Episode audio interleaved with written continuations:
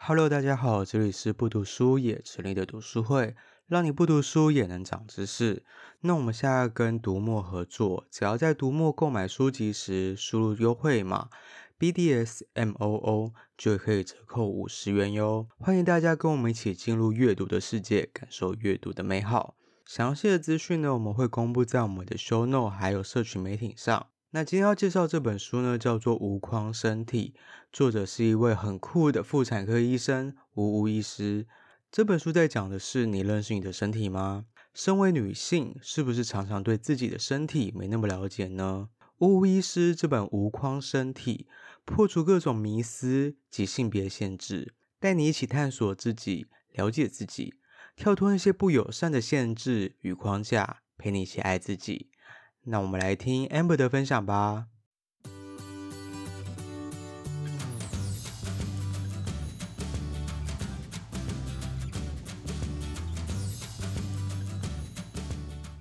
好，那我开始喽。我要介绍的书是《无框身体》，这最近蛮红的，算吧，算蛮红的，因为它作者是乌乌医师。那乌乌医师他是核心妇产科的一个医师。然后核心大家知道，核心就是全台北最大的妇产科，对。然后呃，乌医是我之前是听百灵果的 podcast，然后后来又听台通，又听法白，都他都有去上节目。那在他出这本书之前，他就有去上过这些节目。然后我个人觉得他很酷，因为他就是一个主张女生就算怀孕也要重训，然后你你生理期不要怕喝冰水，他非常的。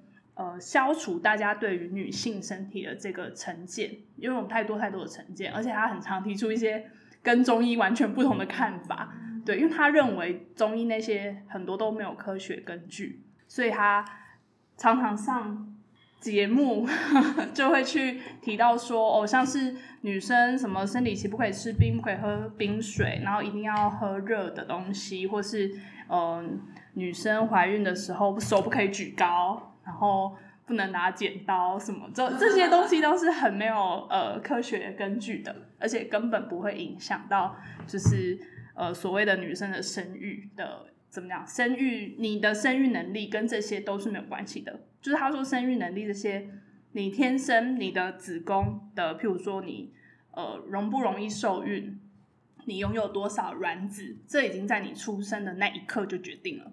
并不会因为你后续去保养你的子宫，就不是有一些中药会说哦，这个会呃保护你的什么妇科，然后让你妇科更好等等。他说这些东西真的都没有用，因为他说子宫基本上不会老化，会老化的是你的卵子，因为你的卵子会随着年纪越来越少，所以。等到你越来越少，譬如说我年纪变得比较大的时候，可能四十五以上了，我我产生的卵子可以受精的几率就会变少，因此才会说高龄的产妇会比较不容易怀孕，原因是这样，或者是呃，因为你随着年纪增长，你可能身体的其他器官会比较没有年轻的时候那么好，所以可能你怀孕之后，你可能会需要卧床啊，或是你可能各种原因，但都跟子宫没有关系。主要是卵子，对，它里面有提到冻卵，因为冻卵刚好我前阵子去看妇科，那个妇科医师一直说，你要不要冻卵？你这年纪最适合了。他说三十到三十五岁，他说太早冻卵不好，因为那个卵子，如果你二十几岁就去冻卵的话，那个卵子其实取出来它的，因为冻太久，因为譬如说你你二十几岁去冻卵，然后你三十五、四十你才要生，它这中间太久了。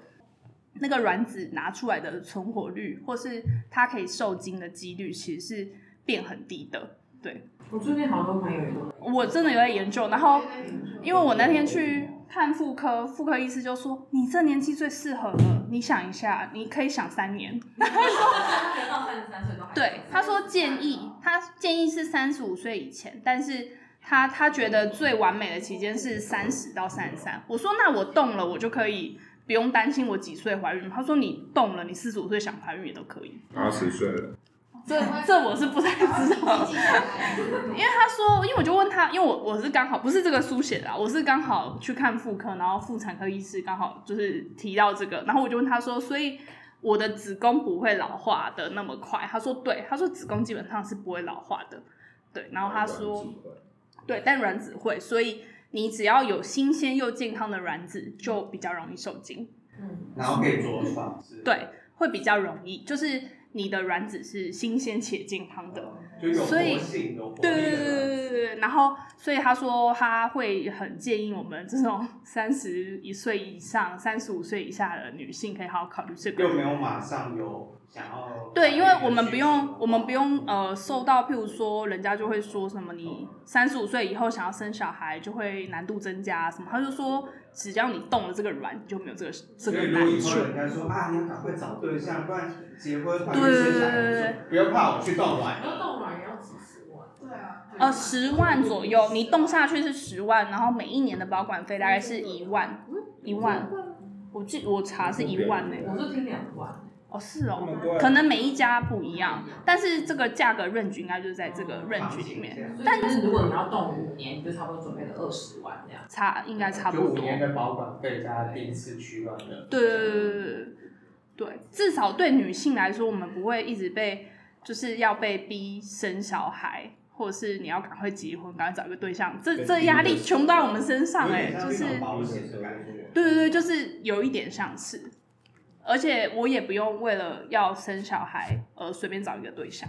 不用怕，我去冻卵了。对，就是至少我们的心理压力会没那么大，因为大家都会，就是社会环境都会把心理压力给到女生身上啊。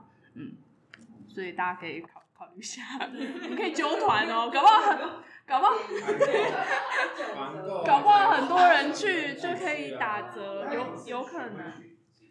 有啊，我在想哎、欸，可是哦，因为因为医生是跟我说三十三岁以前，所以我想说，反正我可以再想三年，搞不好我三年这就是存个钱，存个三年。对对对，而且搞不好这三年间我认识一个可以立刻去结婚的对象，也没有这烦恼。了对对啊，就是，但有时候其实你生小孩，你还要考虑到很多问题，不是说就你要考虑到一个是经济，一来是你的自由。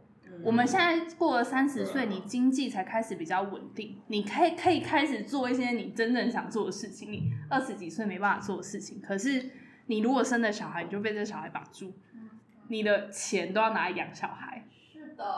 然后你可能，我我是觉得可能三十五到四十岁以后才生小孩会比较合适，是因为你可能就是玩，可能也还没玩够，但是可能就是也不是这样说。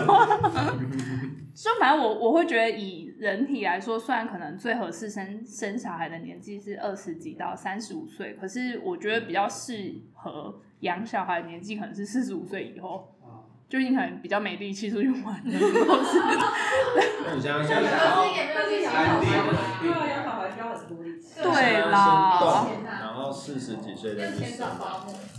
然后之前就是有一个说法是说刺激排卵会有就是早更的风险，但其实他说根本就没有这个说法，就对对对，提早更年期，或是你会呃出现一些生理疾病，譬如说乳癌啊、卵巢癌等等。他说这是完全没有科学根据的说法，根本不会增加癌症啊、肌瘤、巧克力囊肿等等的几率。我有问，呃，我那天去看妇科的时候，我有问医生说他，因为他看我的子宫很，他说没有什么问题，然后他就有说，哎、欸，你这状态很好，都没有什么肌瘤，也没有长什么奇怪，因为他说有些人的子宫形状会是怪怪的，然后是因为一些肌瘤的影响，我觉得蛮有趣的，我觉得大家可以去那个台北医院看那个妇科，我觉得神北。我很喜欢那医生，我看完之后就是我觉得他人非常的好，而且他讲的超级详细，来介绍给你，还有开完整。这巫医生的书里面有提到说，你会长巧克力囊肿，长一些肌瘤，跟你平常吃什么，因为很多人都说哦，你爱喝冰水，小心你长子宫肌瘤。然后哦，你爱吃冰，你爱你爱吃一些炸的，当然这些可能炸物对身体本身没有很好啊，但他这一些说法都没有关系。所以女生到底会不会有这些妇科的疾病？基本上还是是天生的问题，体质问题。可是不是有很多人就是说，他没有喝冰水之后，好像就真的没有生理期就哦。他有提到说，因为冰水，他说冰水不是影响妇科，而是去影响你的血管收缩。所以你的血管一旦收缩，你可能血液不通，就会导致你疼痛或是不舒服。对，然后他说经痛也不完全是，嗯，就是你可能只是血液不流通，然后等等，它里面写很细啊，我而且是跟长期你坐姿不良等等，就是对才是有关系的，对，而且因为他有提到说冰水会让血管暂时的收缩，所以喝完冰水的接下来几个小时，你可能经血的量会减少。然后其实是因为血量排的比较少，跟你血没有排出来是没有关系的，只是刚好它经血是一个，就是我们体内在产生那个子宫内膜，对对对对对，这个的过程，它并不是一个。就是我会因为喝了冰水而突然大量出血，他说这都是没有关系的。但为什么会喝冰水会感到不适？原因是血管收缩，然后它可能影响到你的交感神经。但是其实这本书，因为他前阵子上礼拜、上上礼拜有去上法白，然后法白里面他就有提到说，其实男生也很适合看这本书，因为这样你才会更了解你身边的另外一半。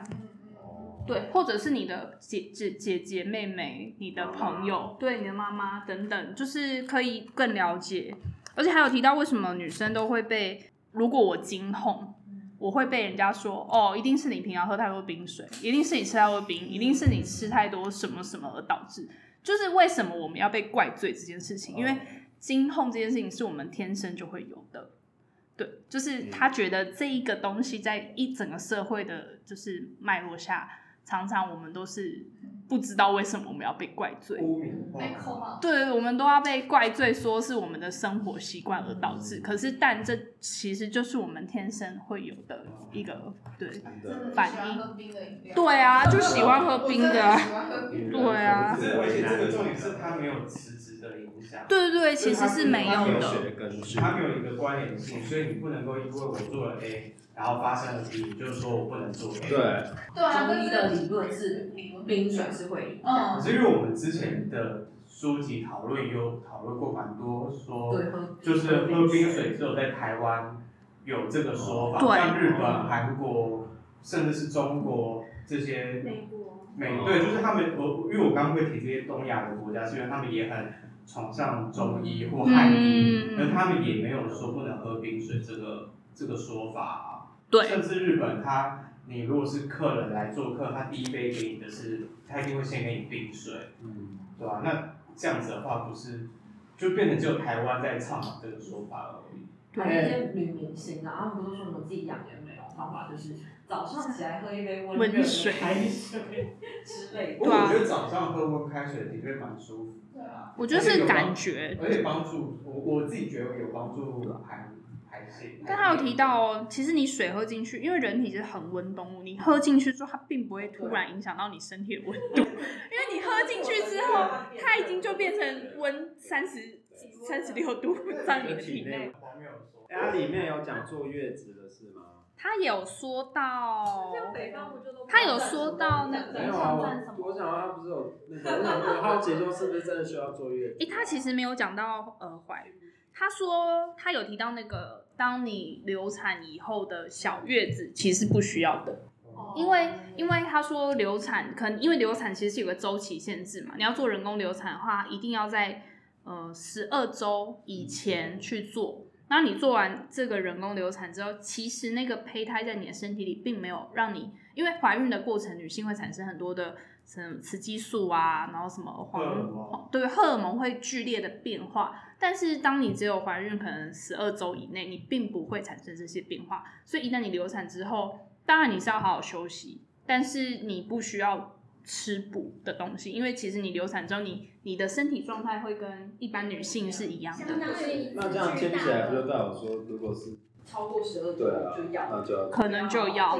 对，而且他说还是还是要看每个人的体质，因为你有可能多半其实都是心理上的压力比较多。你，你多半是心理压力，然后或者是心情难过，对，去影响到。然后他有提到说，很容易，譬如说很容易流产的体质，或是不容易受孕，这些真的都跟女生。都不是女生的错，男生吗？也不是，就是，跟男生有什么关系？就是可能很多男生的精虫数不够，然后就一直怪在女生说啊，你就是没。哦，这有可能，这是真的有可能。没有，他跟你说不容易受孕哦的，对，然后或者是容易流产，不是孕妇问题。其实有的时候流产，他说是以你的身体的一个机能，它它 有点像淘汰机制，它你你相对发育不完全的胚胎，你反而不要让它生出来，会对就是这个小孩也比较好。对，所以有的时候可能它是一个不健康的，就是它是一个自然淘汰的过程。那这种情况好像有些就是什么心脏发育不全，然后就选择人工流产，然后他然后他他其实，在 podcast 里面有提到说，像是其实美国啊，好像很先进，可是美国到现在人工流产还是不合法的。那是是宗教，宗教被宗教绑架，就是这个国家的整体的。那台湾是合法？对啊，我想好像合法的，但是但是人工受孕、代理孕母这些到现在还不是一个。没有受孕呃，人工受孕是试管婴儿，那些都可以。然后代理孕母不行。但他说，其实代理孕母很多时候，呃，是为了有些人天生没有子宫，但他有卵巢，他今天想要生小孩，他没有办法自己怀孕，他必须要找代理孕母。那他说，其实当时像美国就有代理孕母，代理孕母会发展成今天这样，其实主要是因为有一些女性她天生就是没有办法呃自己怀怀胎生子，然后或者是有一些同性恋等等，他们想要拥有自己的小孩。对，所以才有这个。他说这件事情本身是善意的，可是不知道为什么到台湾到现在还没有办法合合法化。但我觉得这边有很多争议啦。对啊，就是会有嗯，就是是不是花钱啊，或者就是去花钱买买一个人来帮你怀孕等等。哦，他说可是有一个是，他说有一种方法是合法的，是今天如果这个女生年纪比较大，然后她去把。呃，她去请另外一个女生，年轻的女生的卵子取出来，跟她的另外一半可能比较年轻去受精，受精完再放回这个年纪比较大的女生身体里面，这是 OK 的。啊你说在台湾这样子，嗯，可以放在因为因为是回到他自己身体啊，就是用别人的卵子怀孕。那个不是书上写，这是他他 开始说，他说是呃。你的就是我是一个，譬如说，假设我四十五岁以上，我可能会觉得我的卵子不够健康，那我想要找一个健康的卵子来怀孕，就是他可能去找对去找捐赠的有捐赠的人，或是找到一个意愿有意愿的人捐卵子的人，那他就拿这个卵子去跟他的另外一半去做人工受精，受精完之后再放回他体内，这件事情是可以的。可是可是我生下小孩就没有我的基因。对，但是它是我的生出来的，这样就可以，因为它生出来之后，母还是会挂它自己嘛。对对对，这是在台湾的目前的这个。捐赠卵子的概念。对对对，就会因为卵子比较健康。这个台湾 OK。对，台湾 OK。我也是第一次听到。我也很好奇，那这本书它的脉络是怎么把这些串起来？哦，他是先介绍说你要先了解你的身体，因为像是譬如说女生很常，尤其是我们小时候可能没有被。教导很完整的一些性教育等等，那有时候譬如说我们其实是私密处不舒服，但我们没有办法说出我们私密处不舒服，我们可能要说出哦，我肚子痛，我什么哪里痛，去取代说我明确的指出我的私密处不舒服，而且也很常用下面或是那个来这种去去取代掉我们本来应该可以正当的说出我们的生理反应。然后他觉得，他一开始是希望女生可以先了解自己的身体，然后他可以他介绍很多像是子宫啊、子宫颈、阴道，然后就是外阴部内这一些的功用等等，然后跟然后还有介绍一些避孕啊，然后或者是性欲跟食欲一样是。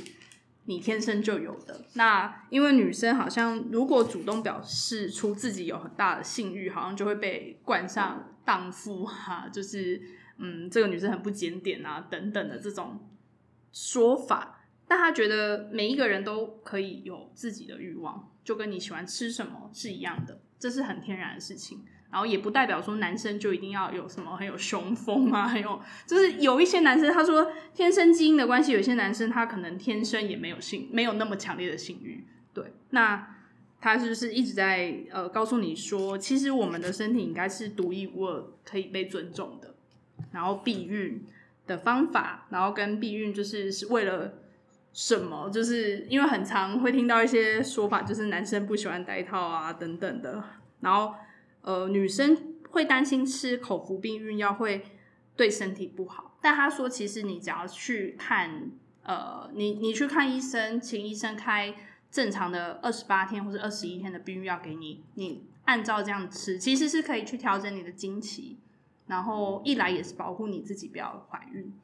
然后二十一颗跟二十八颗，我是靠这我才知道。他说二十一颗的避孕药跟二十八颗避孕药其实没有差的，后面七颗是没有加药剂的，这是我看这才知道。他只是要让你定性，就是怕你忘记。对对对对对。每天都吃不会忘记说，哎，我是哪一天要吃，哪天不要吃这样子。对，因为因为很多人可能他吃二十一天，他会过一个礼拜就忘记吃。对，那他二十八天的用意就是在于，他前二十一天是有药剂的，然后有七天是没有药剂的。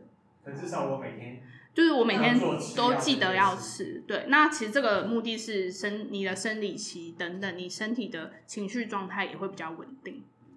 但他说，如果你年纪比较大的啊，就是你你一旦已经决定要开始怀孕的话，你你的身体要经过，你可能要停药比较长的时间，可能你。我已经决定要开始怀孕了，我可能要三个月前就开始停药。但如果你比较年轻一点，可能一个月、两个月就可以了。对，跟代谢等等有关。然后，而且他说吃避孕药并不会伤害你的身体，因为它是会自动代谢掉的东西，就跟吃止痛药其实不会伤身是一样的。就是你身体本来就会自体的代谢这些药物。前面介绍女生的呃一些基本的。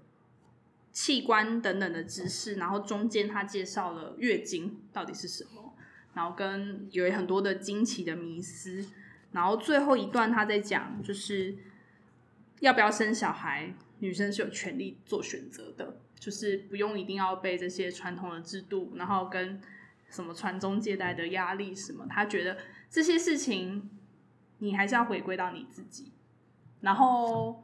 怎么办？那集 Podcast 真的很好听，你们可以去听一下法拍的。他他在里面讲到，就是呃，像是其实法国啊，或是是阿根廷还是哪里，反正他们都有堕胎都是合法的。法国很早就合法了，然后原因是他今天怀孕了以后，他还是视同母亲是一个独立的个体，他不会把肚子里那个小孩当做是一个。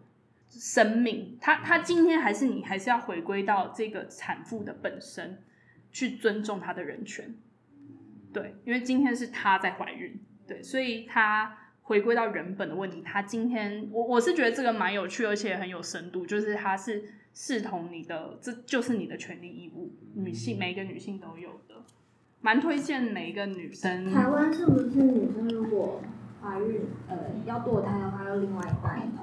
对，看今年好像有在吵这件事。对，我有对印象对，今年三月吧。因为那可以不用另外一半，那我是好像不需要配偶同意了，已经今年已经可是我确定了。说如果原本的，我就是不小心啊。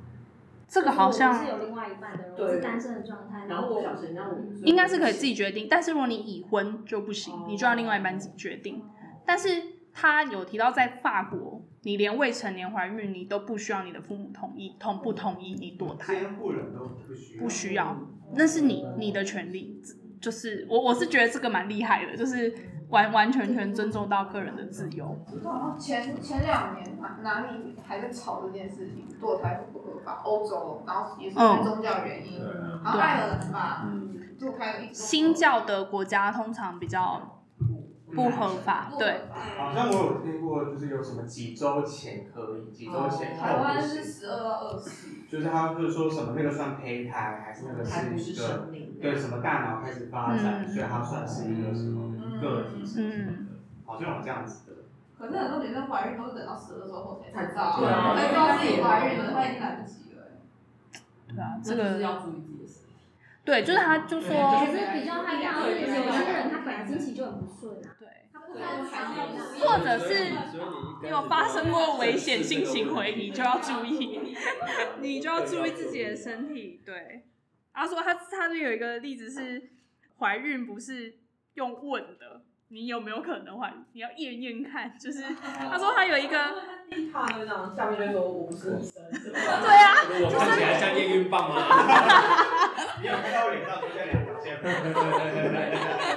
就很好笑，他说之前。前有一个女生去看诊，说她呃什么经期很不顺不稳定，然后她说她的样子就是微胖，然后脸上长了很多痘痘，然后她就觉得哦有可能是荷尔蒙导致你身体上的一些机能失调。结果？结果要内诊的时候发现照到一个胎儿的头，已经五个月了。